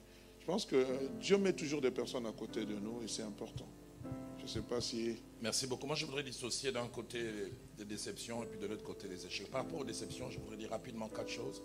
La première, par rapport aux déceptions, il, faut, il est très important, dès l'instant où on commence le ministère, savoir que les déceptions existent. Savoir par la Bible savoir par les parcours des autres. Souvent, on est plus tard blessé à cause de la naïveté. On a l'impression que dans l'église, les anges volent et que tout est parfait. On n'aura pas de problème. Intérioriser ça. La deuxième des choses, ça c'est vraiment, euh, allez, je vais utiliser le terme un vieux singe pour, dire un, un expérimenté qui parle, c'est s'attendre à tout de la part de tout le monde. J'insiste sur ça, s'attendre à tout de la part de tout le monde. Parce que quelquefois, les gens qui vous décevront sont des gens auxquels vous attendez le moins possible. Un peu comme dans la Bible, les jours où il y a révolte d'Absalom, on vient dire à, David, Achitophel est parmi les conjurés. Oh, Achitophel, c'était son homme de main, celui qui connaissait tous ses secrets. Donc, s'attendre à tout de la part de tout le monde. Vous, recevrez des fois des coups dans le ministère, ça vient des gens auxquels vous attendez le, le moins. Et la plupart des fois, quand ça vient de la part de ces gens, que l'on souffre. Troisième des choses que je voudrais dire, c'est savoir protéger son cœur. Et le pasteur Hugues l'a dit, l'une des manières de protéger son cœur, c'est d'abord dans la prière. Je vu la plupart des fois, plus on est proche de Dieu dans la prière, plus les coups que l'on peut recevoir sont amortis parce qu'on est, proche de Dieu. Et quatrièmement, et la dernière qu'il il en a fait mention, c'est avoir des gens auprès de qui l'on peut parler. J'aime beaucoup ces textes dans euh, le livre de Samuel où l'on parle de David qui passe par un moment difficile. Et la Bible dit, David vient, il se retrouve avec Jonathan. La Bible dit, les deux s'embrassèrent. Et la Bible dit, David explosa en pleurs. Hein? Il est important dans la vie ministérielle d'avoir des gens auprès de qui on ne porte pas de masque, devant lesquels on peut s'exprimer, devant lesquels on peut parler. Je n'ai pas honte d'en parler. Euh, Claude Essalo, qui est ici quand il était à Nairobi, c'était un ami auprès de qui je m'ouvrais. Maintenant, avec la distance, j'ai deux amis à Kinshasa. Il y a le pasteur euh, euh, Kali Kasenda et puis il y a l'ancien Honoré Kenabantu. Ce sont vraiment des amis qui voient mes pleurs, qui voient euh, mes craintes. Et même auprès de qui, au-delà des craintes, je peux aller même des fois m'ouvrir par rapport à certaines tentations. Prie pour moi, voilà ce que je ressens. Et dans le ministère, il est très très important d'avoir ce genre de personnes devant lesquelles on peut s'ouvrir pleinement et totalement. Et touchant les échecs, je dis les échecs font partie du ministère. Et des fois, Dieu laisse que nous puissions passer par des échecs. Moi, ma, petite expérience m'a aidé à comprendre que les échecs sont des fois des moyens de, purification, de motivation. Hein, Dieu, des fois, il nous fait échouer pour que nous apprenions à dépendre euh, de lui. Mais le fait d'échouer aujourd'hui ne veut pas dire que nous n'allons pas forcément réussir demain. Amen, amen. Alors Samuel, j'aimerais aussi qu'on puisse saluer les serviteurs de Dieu, les, les spéciaux invités de ce jour. Est-ce qu'on pourrait avoir des acclamations pour eux? D'ailleurs, lorsque le pasteur Hugues et l'apôtre Roland parlaient des hommes de Dieu bien habillés, le pasteur Mathieu est là. Toujours bien habillé. Ministre Dieu, alors si, euh, si l'accueil peut nous aider avec une question dans la salle. Il y en a, plusieurs. Il y a plusieurs, mais apparemment. on va prendre une seule afin de prendre également les questions des médias. Shalom. J'aurais une question pour l'apôtre Dalo. Vous répondez au nom de s'il vous plaît euh, Je m'appelle Jean-François Ramazan, je viens de la Suisse. Jean-François, merci. J'aurais une question pour l'apôtre Dalo. Euh, la question serait pour les vrais appelés qui refusent l'appel par peur ou par autre chose. Est-ce que l'appel s'arrête? Et si l'appel s'arrête, y a-t-il une conséquence ou pas? Où l'appel finit toujours par se, se réaliser? Merci. Je peux? Oui, oui. Mais très très bonne question. Et le plus bel exemple que je peux prendre dans la parole de Dieu, c'est Jonas. Euh, Dieu l'appelle, mais il refuse l'appel, il va ailleurs. Mais Dieu ne les laisse pas. Hein, il, les laisse même être englouti par un gros poisson. Et puis finalement, quand il est vomi, j'aime ce que la Bible dit, la parole de l'Éternel fut adressée une seconde fois. Ça montre comment Dieu euh, insiste. Le même exemple, je peux prendre aussi de Moïse. Dieu l'appelle, il argumente. Je ne sais pas parler. Euh, et puis il dit à Dieu, on voit que tu voudras. Mais on voit comment Dieu insiste. Donc simplement pour dire que quand il y a appel et que la personne refuse, Dieu ne lâche pas du coup. Mais la deuxième des choses, Dieu n'insistera pas non plus indéfiniment. Si quelqu'un refuse de répondre à l'appel de Dieu, Dieu va sûrement choisir quelqu'un d'autre Et ma petite expérience m'a montré que cette personne sera la plus malheureuse au monde. Parce qu'elle va faire autre chose, peut-être même gagner beaucoup d'argent, mais vivre pour autre chose que ce pourquoi Dieu l'a envoyé sur terre et Dieu l'a créé. C'est pourquoi je voudrais insister, j'espère que ce n'est pas votre cas, Jean-François. Si c'est votre cas, répondez à l'appel rapidement. Parce que le bonheur est attaché à l'exercice de l'appel. Alors on va encore prendre quelques questions avec des réponses euh, brèves dans la salle. C'est ça, et nous tenons à préciser encore une fois, là il nous reste un peu moins de 10 minutes, donc nous allons essayer de, un peu de, s'il vous plaît, des questions brèves, courtes, afin que plusieurs puissent les poser. Puissent les Amen. Euh, hier j'étais à la station du matin et Papa Roland Dalo a dit ceci. Il a dit ceux ça, qui... Ça vous dérangerait de m'aider à avoir votre nom, s'il vous plaît? Josué. Josué, allez-y, Josué. Il a dit ceci. Euh, tous les appelés ont eu ce sentiment d'incapacité dans leur cœur, d'incapacité. Et vous avez cité tous ceux qui ont eu ça. Et j'ai remarqué, enfin, dans ma réflexion, je me suis dit, ok, ça peut être un type de cœur à laquelle Dieu porte attention. On peut appeler ce cœur-là le cœur de l'appel. Et donc, si la personne perd ce cœur, en d'autres termes, il ne peut pas accomplir l'appel pour lequel il a été appelé. Et vous avez répondu un peu à une partie de ma question. Moi, maintenant, je voulais, savoir quels sont les conseils qu'on peut donner à quelqu'un qui est sûr de l'appel de Dieu pour garder son cœur, garder le cœur qui a attiré le regard de Dieu sur lui? Quels sont les conseils pratiques qu'on peut donner à cette personne? Avant de répondre à votre question, allez, permettez-moi, c'est quelqu'un qui m'a influencé, qui a influencé aussi le, le, le pasteur Hugues. Le fait Jacques-André Vernon disait en rapport avec les personnes qui sont appelées, il parlait des quatre types de personnes en rapport avec les compétences. Premier type de personnes, il les, appelait les incompétents conscients. C'est-à-dire qui ont des lacunes et qui en sont conscients. Et la plupart des exemples que j'ai, que j'ai mentionnés, Dieu l'appelle, je ne sais pas parler. Dieu l'appelle, je ne suis qu'un, qu'un jeune homme. Et il disait que la plupart des incompétents conscients ont tendance à s'appuyer sur Dieu. Parce qu'ils sont conscients de leurs limites, de leurs faiblesses et ils s'appuient sur Dieu par la prière, par toute autre chose, et plus tard ils deviennent des champions. Deuxième catégorie, ce sont les incompétents inconscients. Et il disait, ils sont dangereux. Ils ne sont pas compétents, mais ils ne savent pas qu'ils ne savent pas. Ils ont une assurance mal placée. Et troisième type de personnes, il parlait des compétents inconscients. Ils sont hyper compétents, mais ils ne sont pas conscients. Là, je prends par exemple le pasteur Atoms. Moi, le pasteur Atoms, je le trouve incompétent, inconscient. Il fait des choses extraordinaires. Et quand tu dis, mais comment tu fais? Eh, C'est spécial ce que je fais. Lui, il trouve ça normal, alors qu'il est hors norme. Et en général, ce sont des gens qui n'ont jamais l'orgueil. Mais quatrième et dernière catégorie, ce sont des compétents conscients. Non seulement qu'ils sont compétents, mais ils les savent. Et là, je pense à un frère qui était avec nous à la borne, je ne vais pas citer son nom, il était un conducteur de louanges. On avait une semaine de prière, de lundi à vendredi, chacun dirigeait, euh, faisait la modération. Et lui, c'était le cinquième jour. On finit le quatrième jour. Et il vient dire demain, euh, tous ces jours, vous avez eu la modération de l'Epefkin, champion de Kinshasa. Demain, vous aurez la modération de Bundesliga, championnat allemand. Donc, il est compétent et il est conscient de cela. J'ai dit cela pour dire, revenir à ce que vous avez dit, important de savoir garder son cœur. Savoir que mes capacités ne viennent pas de moi et ça vient de Dieu. C'est pourquoi j'ai dit tout à l'heure, des fois, tous ceux qui sont trop conscients de leurs compétences, Dieu laisse qu'ils échouent. Et des fois, ils échouent lamentablement. Dieu ne te fera pas échouer dans une petite réunion. Dieu te fera dans une, échouer dans une réunion public. Ou quand tu vas échouer, tu vas chercher Dieu et te rendre compte que hmm, il n'y a que lui qui travaille et ce n'est pas moi. Et Dieu protège nos cœurs comme ça. Amen. Alors, le, temps joue contre nous. On va prendre une dernière question, mais ce sera une question euh, d'Internet. Une question qui dit euh, Qu'est-ce que vous avez à dire à ces femmes qui sont appelées, mais du coup, comment s'adapter du coup à la place qu'a la femme dans la société qui a évolué, mais c'est pas encore très ça Que dire à ces femmes qui sont appelées? Comment s'adapter? Je pense que même dans la Bible, on, voit des personnes, je prends le cas de Déborah, qui a joué un rôle important. Je pense que euh, euh, lorsque Dieu donne un appel à une femme, bon, bien sûr, à moins qu'elle ne soit pas mariée, mais si elle est mariée, la première des choses, c'est d'abord de prier et d'en parler à son mari.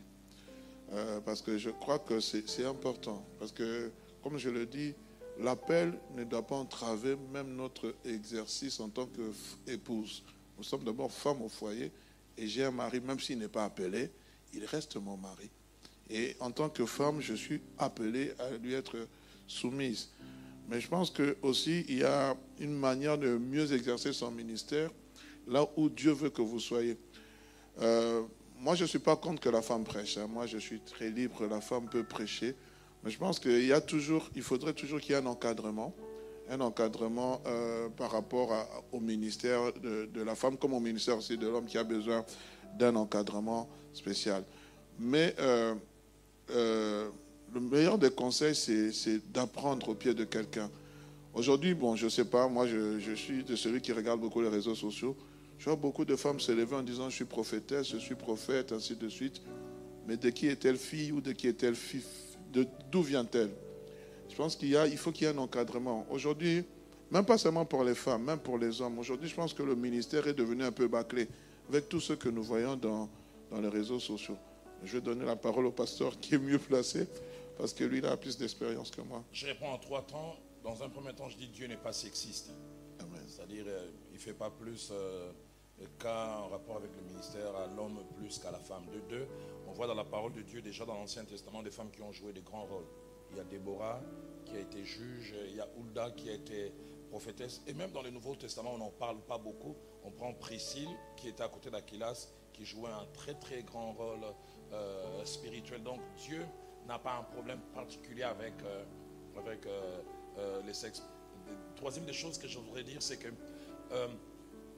l'appel féminin, ça existe. Et même un appel avec un ministère euh, parmi les cinq existe aussi. Mais il est important que ça soit un vrai appel. Pas quelque chose par ambition. Moi, il y a quelque chose qui me dérange. Ça, c'est un, avis à moi personnel aujourd'hui. Où on a tendance à faire de toutes les femmes des pasteurs, des pasteurs aussi. J'ai vu des femmes, des fois, qui obligent. Est-ce que tu n'as pas vu telle, il a reconnu sa femme? Je pense, comme pasteur Vernon nous enseignait, il y a des femmes qui sont appelées à exercer un ministère principal. Il y a des femmes appelées à exercer un ministère auxiliaire à côté de leur époux. comme vous, pasteur Hugues prêche, maman Solange conduit la louange et l'adoration. Une autre peut être monitrice à l'école du dimanche. Mais il y a des femmes appelées à être simplement ménagères. Et là, à côté d'un homme de Dieu, son rôle, c'est préparer les costumes, les chaussures, les enfants, mais n'a pas un rôle public. Le comble, c'est que des fois, certains qui sont appelés à être simplement ménagères, mais par mimétisme, s'obligent aussi à devenir. Je préfère encore quelqu'un qui est vraiment appelé et qui l'on pousse parce qu'elle est timide, que quelqu'un qui n'est pas appelé, qu'il faut commencer à calmer. parce qu'elle a plus d'ambition qu'elle devait avoir. Et ce sont des choses qui dérangent beaucoup aujourd'hui dans l'Église. Mais j'ai conclu en disant, je crois au ministère de la femme. Et des fois, j'ai vu des femmes avoir je pense, euh, un frère a parlé ici en disant qu'il est de l'église du pasteur euh, Marcel Bomboko. Moi, je mm. connais l'épouse du pasteur Marcel Bomboko, maman Cécile. Je pense depuis que j'ai 21 années. Waouh! J'ai jamais entendu des femmes enseigner comme ça d'une très très grande profondeur. Et personne ne peut me dire que maman Cécile n'a pas un appel et surtout un appel autant de... Et c'est une femme comme ça, on ne peut pas la laisser à la maison, on ne peut pas la laisser derrière. Donc je crois à l'appel féminin, mais comme le pasteur Hugues l'a dit, sur certaines conditions. Amen. Là, on peut acclamer très fort le Seigneur. Merci pour ces, éléments de réponse. Alors, là, nous sommes déjà un peu en retard. Nous rappelons qu'il y a session le soir et une importante session. Nous ferons un rappel après. Alors, nous prenons une dernière question dans la salle afin de, clôturer. On nous pointe un doigt. Le frère Freddy. Oui. Bonjour. Merci bien. Bonjour. Hein. C'est Freddy le prénom, c'est ça Freddy. Oui, c'est Freddy. Merci. Alors, j'ai une question qui pourrait être en deux en une. Euh, vous avez parlé par exemple de quand Dieu vous a appelé, il vous a donné quatre points spécifiques sur lesquels il fallait travailler. Et aussi vous avez parlé du temps où on reçoit l'appel et le moment où est-ce qu'on exerce véritablement euh, ce ministère. Je voudrais savoir, dans votre cas et plus en général, comment est-ce que ça se passe? Est-ce que ça se passe de façon organique, Dieu arrange les choses, ou il y a une spécificité sur ce qu'il faut faire? Donc quand tu reçois l'appel, est-ce qu'il y a euh, des, étapes spécifiques qu'il faut suivre avant d'entrer effectivement euh, dans son ministère? Donc le temps de préparation, est-ce que c'est organique ou est-ce qu'il y a des spécificités par rapport à votre euh, expérience aussi et par rapport aux quatre points que Dieu vous a donnés, par exemple, ou bien euh, des points spécifiques que Dieu donne à chacun. Vous avez parlé de la généralité de la spécificité. Est-ce que dans ce cadre aussi, c'est organique? Ou il y a euh, savoir, ok, je commence par tel point, ensuite tel point, ou c'est euh, organique Merci. Merci. Je vais essayer de, de répondre en calquant aussi un peu sur euh, mon parcours et mon vécu. Autant, déjà en 89, Dieu m'a parlé de ce que j'allais faire, mais je pense avoir exercé ce ministère dans le cadre de ces quatre directions seulement à partir de 2008. Quand je suis devenu pasteur titulaire, autant la révélation date déjà de 1989. Entre les deux, j'ai fait plusieurs choses. Entre les deux, j'ai été membre du protocole, en sachant que j'avais un, appel. Entre les deux, le pasteur Vernon m'a obligé à être un conducteur de louange avec ma voix là telle que vous, vous l'entendez. Mais en même temps, alors que je faisais cela, j'avais conscience que cela ne tuait pas, où Dieu allait euh, m'amener. Et je vais encore plus loin. Durant 14 ans, j'ai été pasteur assistant. Et je fais rire souvent. Durant ces 14 ans, j'étais pasteur assistant. Si je recevais 100 invitations pour aller prêcher, le pasteur Vernon me laissait prêcher à 0,5. 89,5 me disait avec sa voix, frère Dalo, tu ne pars pas, je vais t'avoir à mes côtés ici. Et quand il me gardait à ses côtés, c'était pour quatre activités. La première, faire des prières d'ouverture des cultes. La deuxième, des prières de clôture. Troisième, les présentations d'enfants. Et quatre, les communiqués. De telle sorte qu'après la quatrième année, quelqu'un m'appelle et dit, on dit que toi tu as appelé. Ton appel, c'est les prières d'ouverture ou quoi? Mais en même temps, je savais que Dieu allait m'amener plus tard. J'insiste pour cela pour dire, quand Dieu nous appelle, ne cessons pas de faire ce qu'on nous demande de faire. Quand on parle d'Élisée, Élisée, le jour où Élie l'appelle, il appelle pour être prophète. Mais quand nous faisons une étude du parcours d'Élisée, Élisée est reconnu célèbrement comme celui qui versait l'eau dans les mains d'Élie. Élisée va me chercher l'eau. Finalement, quand il revient, on m'a dit prophète. Comment il commence à m'envoyer à la source encore? Quand on essaie d'étudier la vie des apôtres, Christ les a appelés, dit suivez-moi, je ferai de vous pécheurs d'hommes. Mais quand on essaie de lire, il les a fait faire des fois ce qu'on peut appeler des sales boulots. Il veut faire un miracle de la multiplication de pain, il appelle les apôtres, faites-les asseoir. Protocole. Si j'étais Pierre, je dirais à Matthieu, papa, il- le jour où il t'avait appelé, c'est pour faire asseoir les gens. Mais n'empêche, c'est aller petit à petit jusqu'à ce qu'il accomplisse. C'est cela j'ai dit, j'ai connu ces choses en 89, on peut acclamer, pourquoi pas?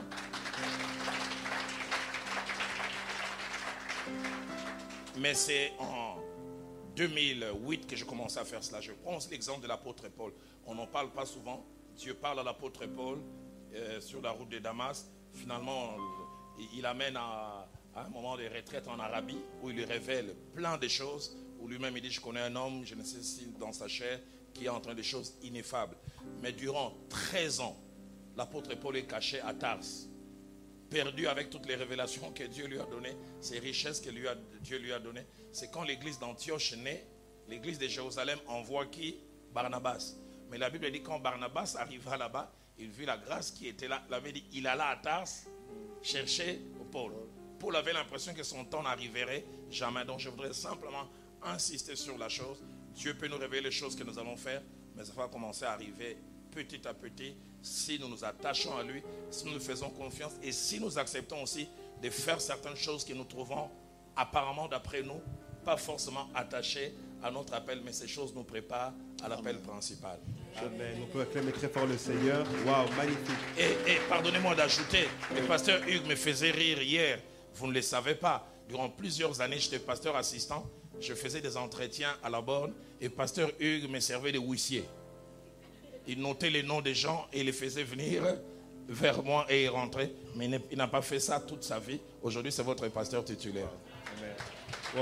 Non seulement de huissier, mais j'étais aussi le chauffeur du pasteur Dalo, de ses enfants, de son épouse. J'aimerais raconter une anecdote pour euh, un peu parler un peu par rapport d'abord à, à ce que vous avez dit. Moi, je, le pasteur Dalo, c'est moi qui suis allé vers lui parce que j'avais remarqué un frère, Marcel Malengo, que j'avais connu euh, de manière brute. Puis j'ai vu ce frère aller en s'améliorant. Puis j'ai dit, mais ce frère, moi je l'ai connu, moi, il parlait de la parole. Et je lui ai dit, et puis on m'a appris qu'il faisait partie de l'entourage de, de, de, de, de l'apôtre Dallo. Je suis allé vers lui, je lui ai dit, j'aimerais que tu m'enseignes comme tu enseignais Marcel. Avec l'apôtre Dallo, je n'ai eu qu'un seul enseignement sur le leadership. Mais le restant du temps, c'est j'ai appris à ses pieds. On lui posait des questions, à voir comment il faisait. Euh, quelquefois, c'était des extras. Hugues, tu peux rester, euh, je dois recevoir des, des, personnes. Et je restais, je voyais comment il travaillait. Et quelquefois, il pouvait m'envoyer changer de l'argent chez un monsieur au coin, j'y allais. Tu peux me prendre des enfants, j'y allais. Mais ce qu'il ne savait pas, c'est que moi, je profitais de ces instants pour lui poser des questions. Et aujourd'hui, il est fort dommage, et je le dis aussi à beaucoup de serviteurs de Dieu, on n'a plus cette, euh, cette envie de rencontrer serviteur de Dieu. Non, j'ai besoin d'avoir ton onction, j'ai besoin, non. Puiser ce qu'il y a de nécessaire en eux. Ça peut prendre du temps. Je me souviens peut-être l'apôtre Dal lui parle de ces. Moi j'étais. Pardonne-moi de te couper, je voulais juste dire ces termes. Le ministère des fils des prophètes a disparu dans l'Église. A disparu, oui. Les gens qui, avant de devenir prophètes, sont d'abord fils des prophètes. Je laisse continuer. Oui. Peut-être l'apôtre Dal ne s'en souvient pas. Une fois, nous étions en culte. Le pasteur Vernon monte du haut de la chair. Il dit Dans cette église, il n'y a qu'un seul pasteur. C'est moi. Imaginez, nous étions avec l'apôtre Dallo, nous étions au moins une dizaine de pasteurs en plein culte. Hein. À la fin, fini de clôturer. Moi, je passe, je donne le communiqué. Apôtre Dallo clôture le temps de prière. Le dimanche qui suivait, nous étions tous assis en train d'écouter cet homme. Personne n'avait bougé. Mais aujourd'hui, quand vous dit ça, qu'il n'y a qu'un seul pasteur, c'est moi. Les autres sont, sont qui?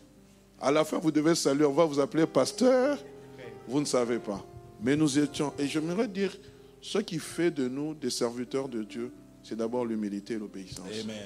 Si nous ne l'avons pas, tout ce que nous faisons est vain. Et je bénis grandement le Seigneur pour cet homme qui s'appelle le pasteur Jacques-André Vernon.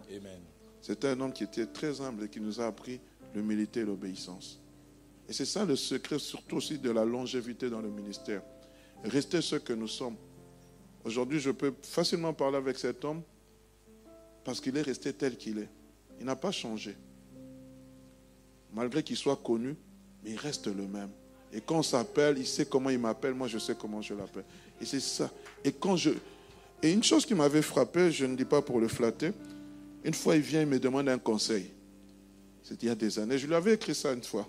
J'ai dit, pasteur, comment lui, Dalo, me demande un conseil? Ça m'avait dépassé. Il dit, j'aimerais que tu me conseilles. J'ai dit, moi? Mais cette chose m'est restée dans ma mémoire. Et c'est quelqu'un, même lorsque vous le parlez, il vous écoute. Il ne regarde pas qu'il est plus grand, il est élevé. Il écoute ce que vous lui dites. Est-ce que nous pouvons honorer cet homme Amen.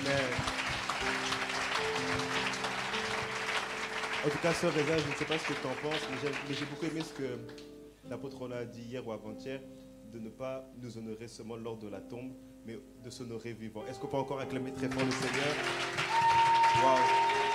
Alors, nous avons largement dépassé le temps. Nous remercions nos amis des, euh, aux internautes qui ont posé énormément de questions.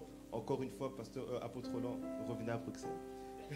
Avant de traiter toutes les questions, merci encore à la salle. Avant de clôturer, euh, ici, l'apôtre Roland n'est pas venu seul, il est venu avec ce merveilleux livre euh, sorti en 2020. S'il y a moyen, en quelques secondes, parler de ce livre, pourquoi? Et euh, ça, c'est votre premier livre en près de 30 ans de ministère. Pourquoi sortir un livre, entre guillemets, aussi tard et parler des rencontres de destinée? Pas parler de mes 10 secrets pour tenir dans le ministère, comment j'ai fait pour être bien avec ma femme, mais l'impact des rencontres dans la destinée, où la première partie met en exergue euh, dans la Bible, les alliances euh, dans la Bible. Et deuxième partie, vous vous livrez, vous témoignez de vos amis, dont le pasteur Claude. Allez, il a de ces personnes qui ont fait de vous ce que vous êtes. Et Papa Cyril aussi. Papa Cyril, bien sûr. Je, voudrais dire que, en termes de livres, j'aurais pu un peu plus écrire. Parce qu'au départ, je pensais qu'il fallait écrire comme la vieille école, hein, hein, écrire euh, soi-même. Et c'est ce qui m'a un peu retardé. Mais puis de deux, comme peut-être certains qui ont lu surtout l'introduction l'ont constaté, je pense les temps de Covid où on devait occuper les temps m'a beaucoup aidé. Hein, au départ, il y a eu quelqu'un que j'ai pu rencontrer au Gabon qui m'a parlé d'une série d'enseignements que j'ai pu faire, et puis quelqu'un d'autre qui me l'a rappelé ici en Occident. Mais quand il y a eu ces temps de Covid, j'ai commencé à relire mes notes, à revoir ce que les gens m'ont dit, et j'ai facilement, je pense, ces livres, je pense l'avoir écrit en moins de, en moins de trois semaines. Et là, j'ai au moins sept autres livres en chantier. Et je pense que Dieu permettra, ça va sortir les uns après les autres. Mais cette thématique, c'est vraiment Dieu qui me l'a imposée en disant partage à la fois tes expériences, mais partage aussi les réalités bibliques attachées aux rencontres, afin que les gens puissent voir les secrets qu'il y a dans un petit moment où vous rencontrez quelqu'un, comment une rencontre peut soit construire ou une rencontre peut aussi euh, détruire. Exactement, vient apôtre d'avoir un secret là. Encore. Jeune, j'ai noté, t'as noté? Vous notez, hein il y, a des, il y a des projets en cours. Sœur Eza, allez, avant de te laisser clôturer et passer la main à la chorale, une petite question en lien avec le livre Apôtre Roland. C'est une question que euh, nous, on se pose souvent en tant que jeune génération. Comment choisir des bons alliés dans la destinée? Comment choisir des amis? Comment choisir des mentors? Vous avez parlé du feu pasteur Jacques-André Verneau, de l'apôtre Gabriel Veilly. Donc, comment choisir euh, sa ceinture? Est-ce qu'il faut par révélation Est-ce qu'il faut euh, faire euh, au hasard? Comment choisir ses alliés pour avoir un bel impact dans notre destinée? Je répondrai en deux temps. Quand je regarde tout autour de moi dans ma vie, les personnes les plus importantes qui ont compté, qui continuent à compter, la plupart, je ne les ai vraiment pas cherchées. Et là encore, je vais citer le pasteur Vernon qui un jour nous enseignant sur les livres d'Esdras. Il a parlé comment Esdras revient à Jérusalem pour rebâtir euh, les temples. Il dit, Esdras a le plan, Esdras a l'argent, Esdras a la volonté, mais Esdras manque les hommes. Et j'aime beaucoup ce que Esdras chapitre 8 au verset 10 17 et 18 disent. Esdras dit ceci, puisque la bonne main de mon Dieu était sur moi, on nous envoya Chérébia, un homme avisé. Et quand vous lisez après, vous voyez tout ce que Chérébia a eu comme apport dans la vie de- d'Esdras. Mais Esdras ne l'a pas cherché. Lui, il a cherché la main de Dieu dans sa vie. J'aime souvent donner l'exemple du pasteur Atom. Atom pasteur Atom, c'est quelqu'un qui compte énormément. Quand vous voyez la gestion administrative du centre missionnaire Philadelphie, le document qu'on appelle Amos 3.3, c'est le pasteur Amos, euh, Atom ce qu'il a fait. Amos euh, Atom se rend dans ma vie comment? Fin 2003, je suis un jour à la maison, à Lipen chez moi, pasteur euh, euh, le juge euh, Hugues connaît. J'entends toquer, puis je vois quelqu'un qui arrive. Il se présente à moi et dit Atom. J'ai dit Thomas. C'est la première fois que j'entendais ce prénom. Et puis je dis, qu'est-ce que puis-je faire pour vous? Ah, Il dit, j'ai rejoint le groupe Gaïa. Ah, je, vois ce visage depuis quelque temps. Et puis il me dit, je prie dans une église à Makala. Et dans mon quartier là, on m'appelle Roland Dalo. Parce qu'il semble que je prêcherais comme toi. Et puis il dit, Dieu m'a envoyé pour que je puisse être à tes pieds. J'ai dit, tu en as parlé à ton pasteur, il prend son téléphone, il appelle son pasteur et dit, le pasteur il dit, oui, Dalo. Il dit, yoye. Je- te les donne. Ce jeune homme, il prêche ici tout le monde. Et c'est comme ça qu'Atom s'est rentré dans ma vie. Souvent, quand je regarde tout son apport, je dis, de tels gens, est-ce que j'aurais pu les avoir par embauche Par je ne sais comment.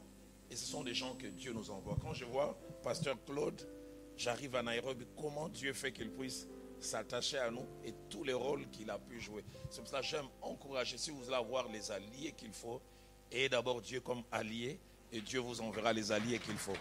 Amen, amen. Est-ce qu'on peut encore honorer les pères qui wow. ont disposé leur temps pour nous conseiller?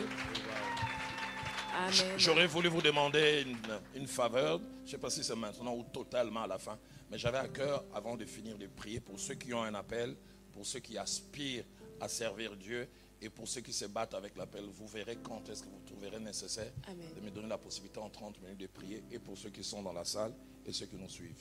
Me- Merci à l'équipe qui va s'organiser pour ça. Est-ce que du coup, est-ce qu'on peut acclamer le roi des Amen. rois? Wow. Amen. Je vois des gens qui se lèvent. Est-ce qu'on peut acclamer Amen. le roi des rois? Amen, amen. Je vais du coup laisser... euh, Le temps des hommes est révolu. Le temps des hommes est révolu. J'entends écho de ma vocation. J'entends écho de ma vocation. Voilà que c'est présent de l'occasion. Voilà que c'est présente occasion. Métanoïa conférence, transformation apparente. En Jésus, j'ai confiance, car c'est lui ma référence. Métanoïa conférence, nous vivons dans l'abondance. En Jésus, j'ai confiance. Est-ce que tu en es conscient?